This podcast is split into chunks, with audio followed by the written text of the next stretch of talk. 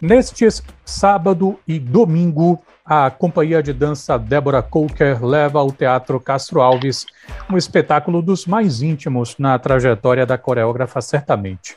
Cura é uma homenagem ao neto da artista, que é portador de uma rara doença de pele e reúne grandes nomes em torno da montagem que fala de esperança, de fé, da luta contra o preconceito, música de Carlinhos Brown, direção de arte e cenografia de Gringo Cardia, dramaturgia de Newton Bond, é só para citar alguns dos nomes envolvidos neste espetáculo, sobre o qual eu converso agora com a própria Débora Coker. Muito obrigado por atender educadora. Boa tarde. Boa tarde. Prazer Vamos trocar uma ideia. Como é que você define cura, Débora? Cura é um espetáculo que busca a cura do que não tem cura. A cura tem que existir, né? Essa, essa afirmação se tornou muito importante para mim e ela demandou uma investigação grande para poder afirmar essa frase que a cura tem que existir, ela existe. Se ela não existe no plano físico, ela existe no emocional, se não existe no emocional, existe no intelectual, se não existe no intelectual, no espiritual. Eu fui buscar religiões, culturas, povos, histórias, textos, saberes, conhecimentos que buscam a cura através dessa busca, eu escolhi cinco personagens e esses cinco personagens vão costurando e fazendo essa trajetória da cura do que não tem cura. Então tem o Theo, meu neto, ele começa o espetáculo, ele inverte, né? Normalmente a avó conta a história para o neto, o neto conta a história para a avó. Ele conta a história de Obaluaê. Obaluaê é outro personagem, é um orixá da cura e da doença. Daí a gente tem outro personagem importante que é o Stephen Hawking. Stephen Hawking é um cientista que em 2018, quando ele morre, no início do ano de 2018, ele nomeou o meu espetáculo. O, espetáculo passou a se chamar Cura quando Stephen Hawking morre, que eu pensei lendo sobre aquele momento da morte dele, eu falei, gente, ele encontrou a cura do que não tem cura. Ele driblou um diagnóstico de três anos de vida, viveu mais 50, se conectou com o cosmo, teve esses 50 anos iluminados, criativos, né? Ele viveu com aquilo que restou a ele, que foi mexer as pálpebras, criou um programa de computador, que com isso ele se comunicou com o mundo, ele escreveu livros, ele escreveu teorias. Quer dizer, ele viveu com aquilo que ele tinha e viveu de uma maneira potente. E eu falei, eu estou buscando é isso, porque a cura tem que existir. E ele encontrou, e não só isso, com muito humor, né? Depois temos Jesus, que cura através do amor. Ele se aproxima da dor do outro, reconhece a dor do outro e cura através do amor. E Leonardo Cohen, que é um poeta que vem desenvolver a sua vida inteira falando de cura, falando da existência, e no final da vida dele ele reflete sobre a morte, a morte como uma estratégia da vida, a morte como a grande cura, a morte como fazendo parte da vida e como a gente tem que estar preparado e reconhecer a chegada dela, né? E aí eu termino o espetáculo com alegria, porque essa é a grande parceira, né? Agradecer por fazer parte dessa grande festa que é a vida. Então, esse espetáculo vai passando por esses sentidos, né? E criando, construindo esses significados e carregando ele com essa intensidade que é a cura, né? Débora, enquanto você falava sobre Obaluaê, esse orixá que ao mesmo tempo que é da cura, é da doença, eu ficava assim me perguntando assim, como é interessante isso assim, né? Você tem uma acepção de uma de um ente que reúne essas duas coisas, que tem essa dualidade, essa contradição interna.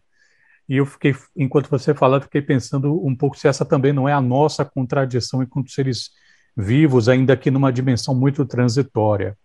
Esse preâmbulo todo é só para te perguntar como é que isso se traduz em termos de corpos e movimentos. como tudo isso que você pensa se traduz em pensamento coreográfico, em que medida você falou que visitar também é curar, a sua ida a Moçambique te instrumentalizou nesse sentido? Essa pergunta é boa, porque a gente, eu faço um espetáculo de dança, de movimento, quem vai respirar, quem vai expressar, quem vai contar todas essas histórias, quem vai trazer essa narrativa é o corpo, é o movimento. O Baluaê, quando é rejeitado por Nanã, Nanã fala: eu, eu queria um filho que saísse de dentro do meu corpo, mas você nasceu quase um bicho, cheio de feridas, tão feio eu não tenho como cuidar de você, mas alguém, eu vou te deixar aqui na beira-mar e alguém vai vir cuidar de você com certeza. Iemanjá adota o Baluaí. Olha para esse menino rejeitado por essa mãe e fala: gente, que menino mais lindo, que coisa mais preciosa. Adota, alimenta, né? Essa criança, o leite que escorre pelo corpinho de Obaluaê, que sobra da boquinha dele, forma as espumas do mar, porque Iemanjá é a rainha do mar. Né? Eu nunca mais olhei para o mar sem é, pensar nessa história. Olha aí, o leitinho correndo, as espumas, que coisa mais linda. E aí ele vai crescendo e ele quer andar por aí, e ela cobre ele com uma roupa de palha para proteger ele. E aí, num dado momento, ele é, perguntam para ela como é que você, uma mulher tão lindona, com esse filho, com esse menino todo coberto de palha, ela responde: ele é tão bonito que ela pode ofuscar vocês.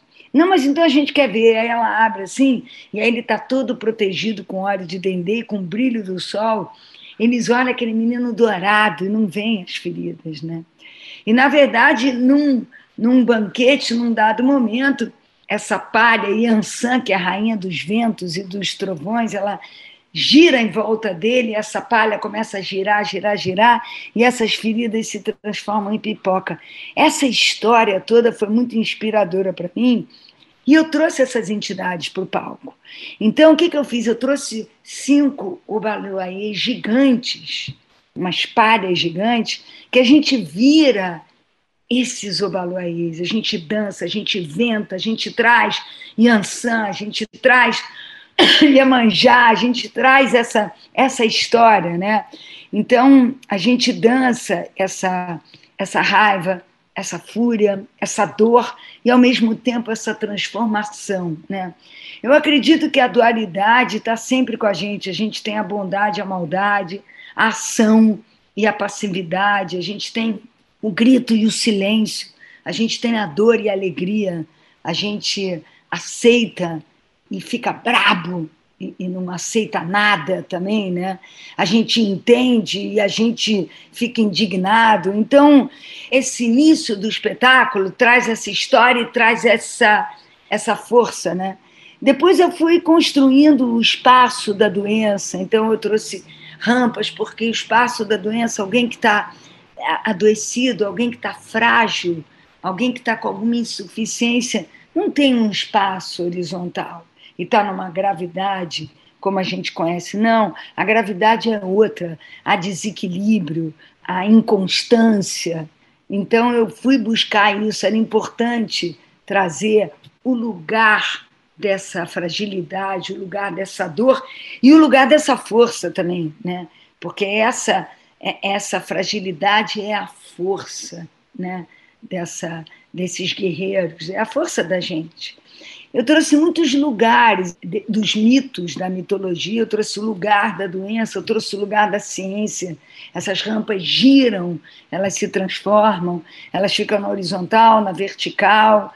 Depois eu começo a construir um muro com 40 caixas e elas são todas curativadas, passo bandagens nela, porque elas precisam dessa proteção também.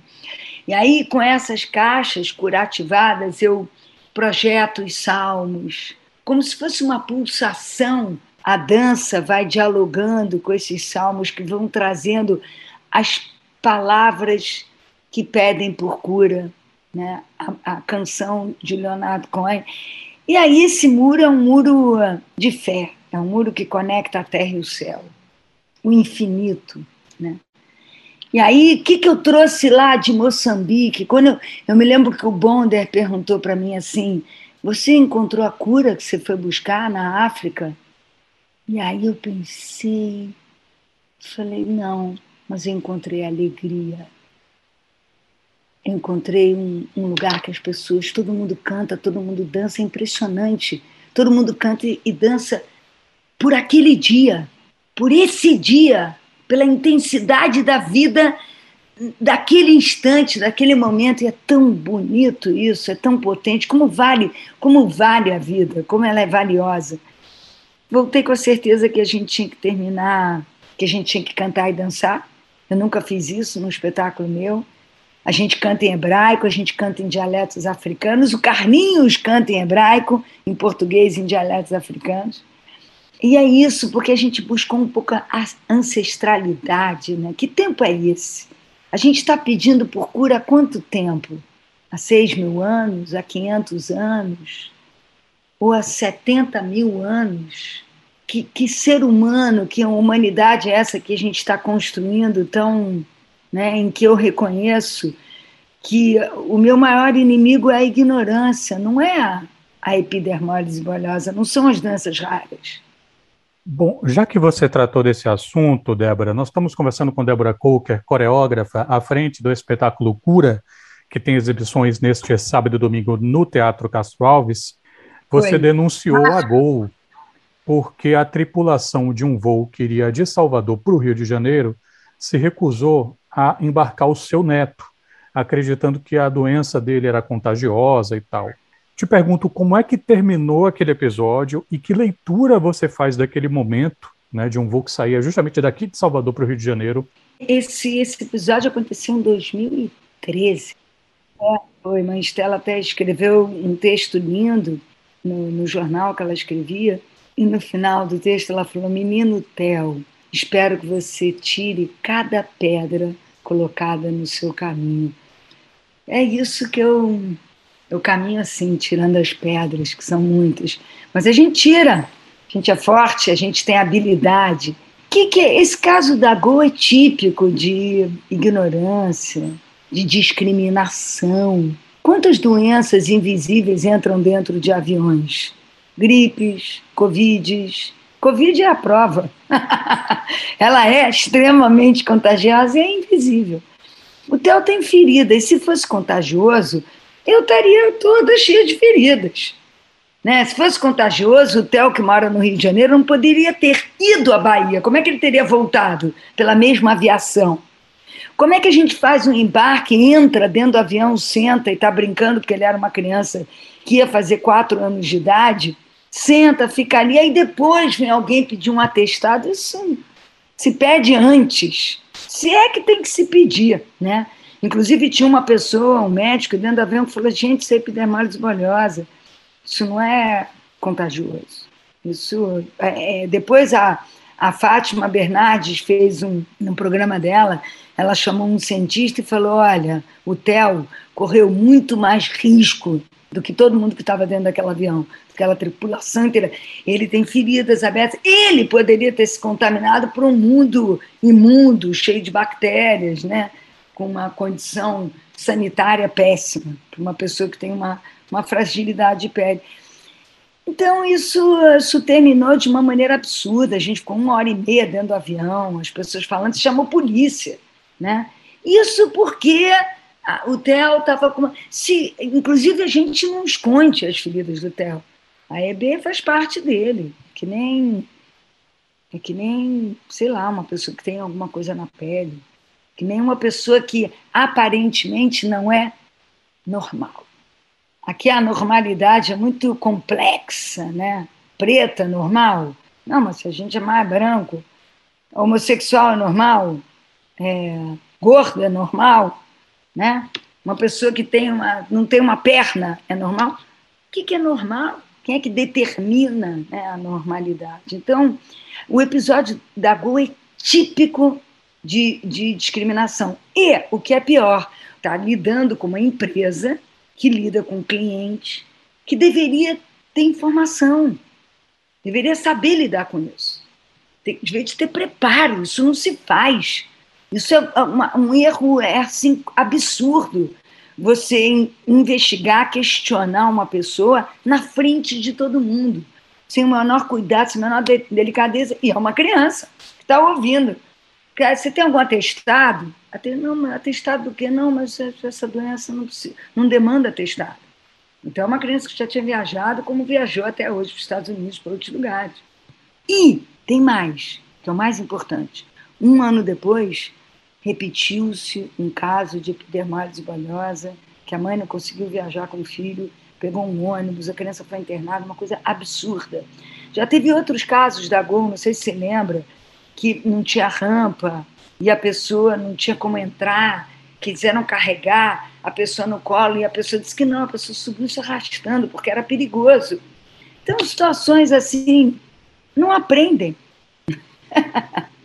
Esse é que é o pior, não aprende. Débora Coker, você disse que Cão Sem Plumas, um espetáculo que inclusive passou por Salvador, eu vi no TCA, que ele foi uma espécie de gatilho para a cura. Como é que isso aconteceu? Cão Sem Plumas é um, é um poema do João Cabral e ele fala sobre aquilo que é inconcebível e inadmissível. Ele fala do descaso com as águas, com os rios, do descaso com as pessoas. Ele é um poema muito contundente. Ele fala de um homem que vai um homem caranguejo, um caranguejo homem, que ele vai quase que virando um homem bicho.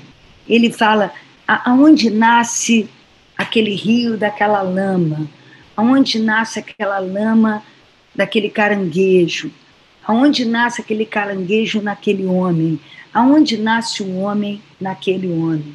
Ele faz várias associações de que, que homem é esse, que terra é essa, de quem é esse rio, de quem é esse céu, né?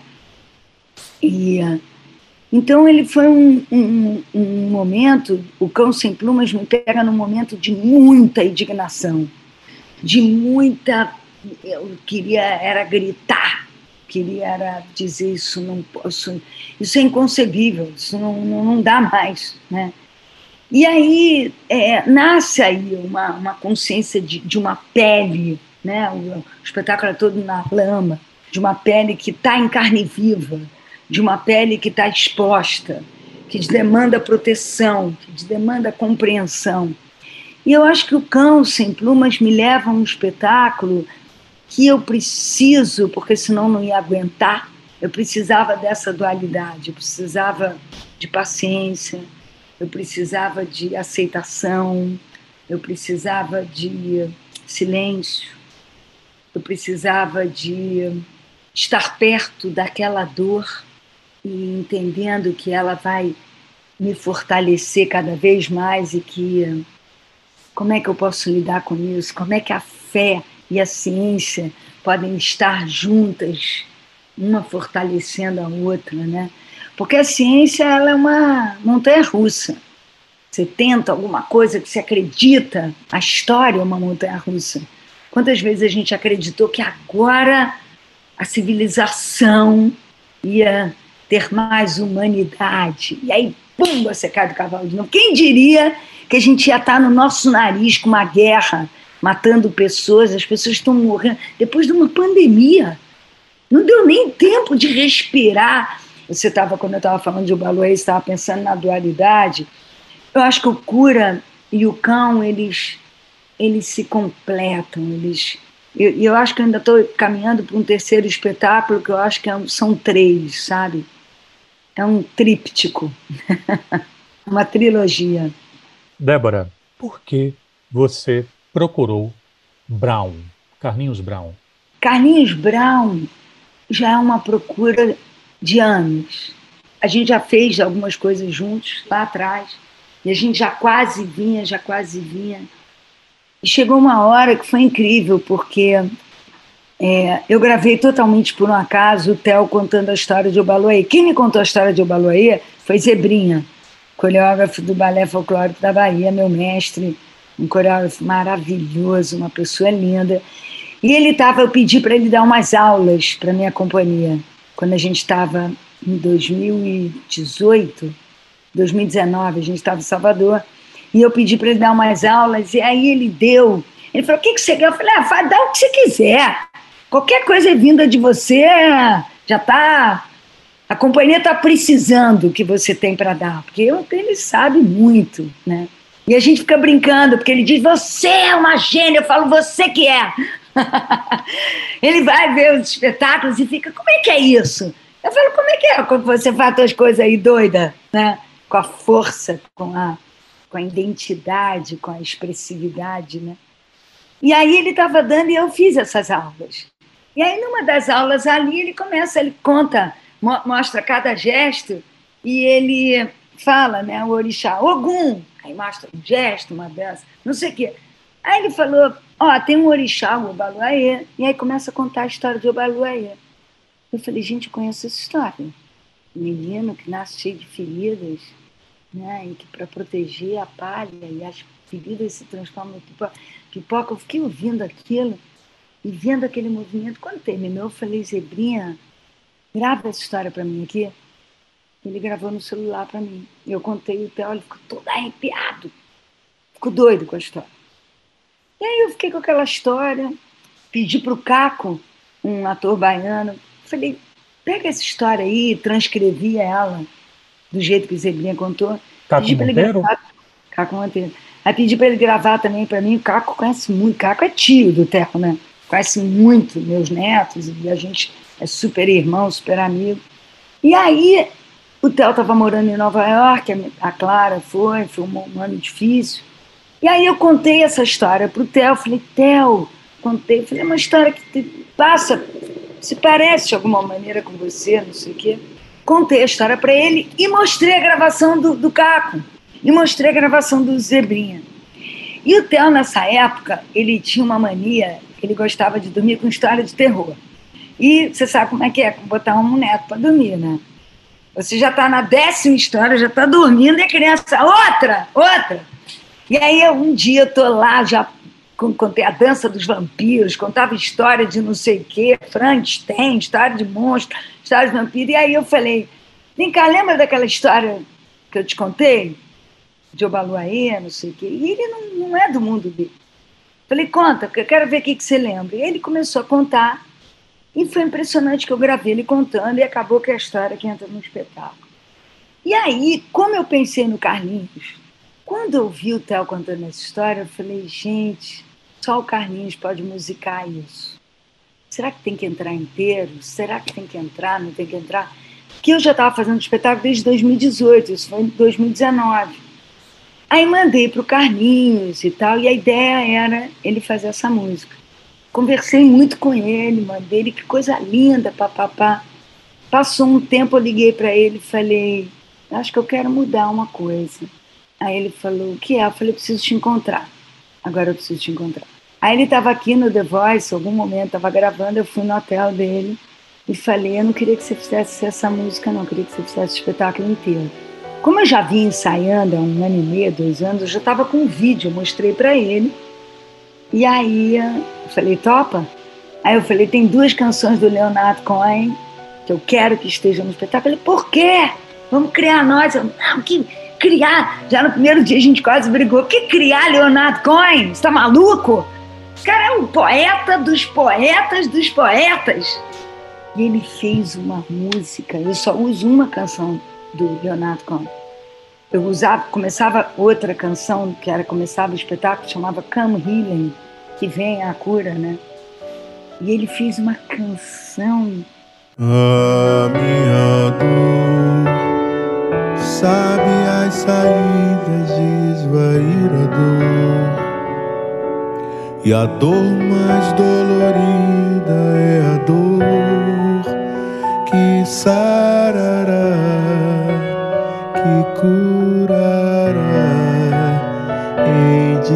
sarar a minha dor. A minha dor traga meu sorriso para dentro.